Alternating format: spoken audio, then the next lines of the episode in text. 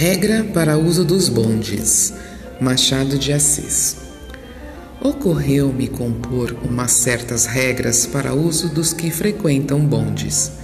O desenvolvimento que tem tido entre nós esse meio de locomoção, essencialmente democrático, exige que ele não seja deixado ao puro capricho dos passageiros.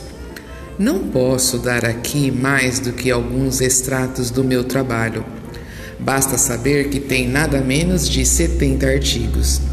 Vão apenas 10. Artigo 1.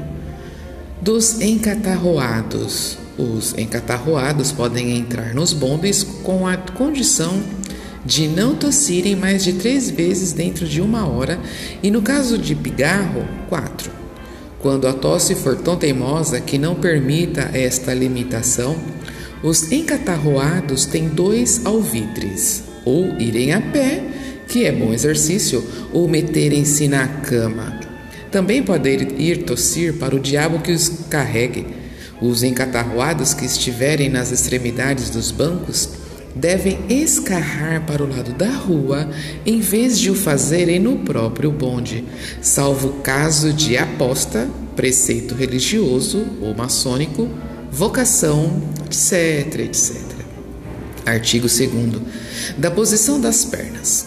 As pernas devem trazer-se de modo que não constranjam os passageiros do mesmo banco.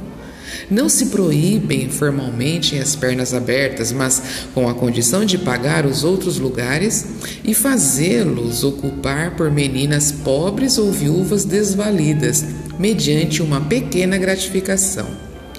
Artigo 3. Da leitura dos jornais. Cada vez que um passageiro abrir a folha que estiver lendo, terá o cuidado de não roçar as ventas dos, dos vizinhos sem levar-lhes os chapéus. Também não é bonito encostá-los nos passageiros da frente. Artigo 4. Dos quebra-queixos. É permitido o uso dos quebra-queixos em duas circunstâncias: a primeira, quando não for ninguém no bonde, e a segunda, ao descer. Artigo 5. Dos amoladores. Toda a pessoa que sentir necessidade de contar os seus negócios íntimos sem interesse para ninguém deve primeiro indagar do passageiro escolhido para uma tal confidência se ele é assaz cristão e resignado. No caso afirmativo, perguntar-lhe-á se prefere a narração ou uma descarga de pontapés. Sendo provável que ele prefira os pontapés, a pessoa deve imediatamente enxergá-los no caso, aliás, extraordinário e quase absurdo, de que o passageiro prefira a narração, o proponente deve fazê-lo minuciosamente, carregando muito nas circunstâncias mais triviais, repetindo os ditos, pisando e repisando as coisas, de modo que o paciente jure aos seus deuses não cair em outra. Artigo 4. Dos perdigotos. Reserva-se o banco da frente para a emissão dos perdigotos, salvo nas ocasiões em que a chuva obriga a mudar a posição do banco.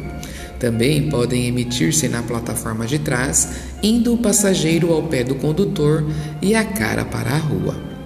Artigo 7. Das conversas. Quando duas pessoas sentadas à distância quiserem dizer alguma coisa em voz alta, terão cuidado de não gastar mais de 15 ou 20 palavras e, em todo caso, sem alusões maliciosas, principalmente se houver senhoras. Artigo 8. Das pessoas com morrinha. As pessoas que tiverem morrinha podem participar dos bondes indiretamente, ficando na calçada e vendo-os passar de um lado para outro. Será melhor que morem em rua por onde eles passem, porque então podem vê-los mesmo da janela. Artigo 9. Da passagem às senhoras.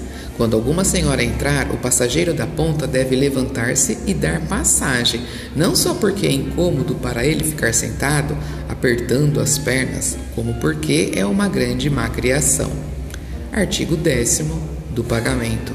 Quando o passageiro estiver ao pé de um conhecido e, ao vir o condutor receber as passagens, Notar que o conhecido procura o dinheiro com certa vagareza ou dificuldade deve imediatamente pagar por ele. É evidente que, se ele quisesse pagar, teria tirado o dinheiro mais depressa. Publicado originalmente na Gazeta de Notícias, Rio de Janeiro, 4 de julho de 1883.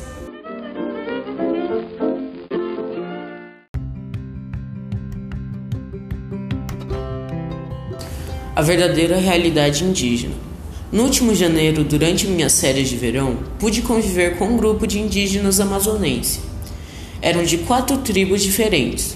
Fiz amizade com uma garota muito interessante que me ensinou aspectos específicos de sua tribo que me fez pensar em nossa cultura e em como somos iguais. Essa memória veio à tona hoje na aula de eletivas, cujo tema era questão indígena. Percebi que os indígenas estão por toda parte porque fazem parte do nosso cotidiano.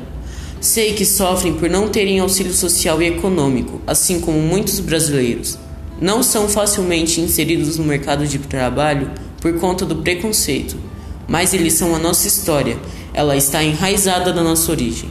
O povo indígena sofreu com a caracterização europeia e nós fazemos parte disso. Não podemos criar problemas preconceituosos em sermos ignorantes quanto à questão indígena. Todos nós somos civilizados em nossa organização social e cultural, evoluindo e criando tecnologia para desenvolver as transformações do planeta. A cultura é a nossa diferença, a cultura é a realização da nossa experiência. Todos somos cultura.